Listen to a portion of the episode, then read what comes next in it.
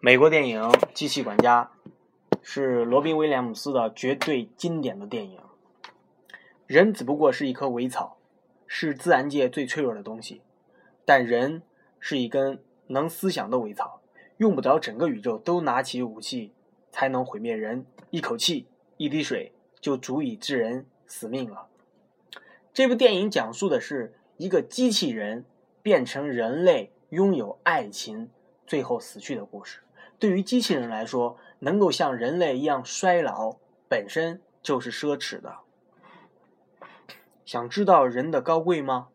请看这部《机器管家》。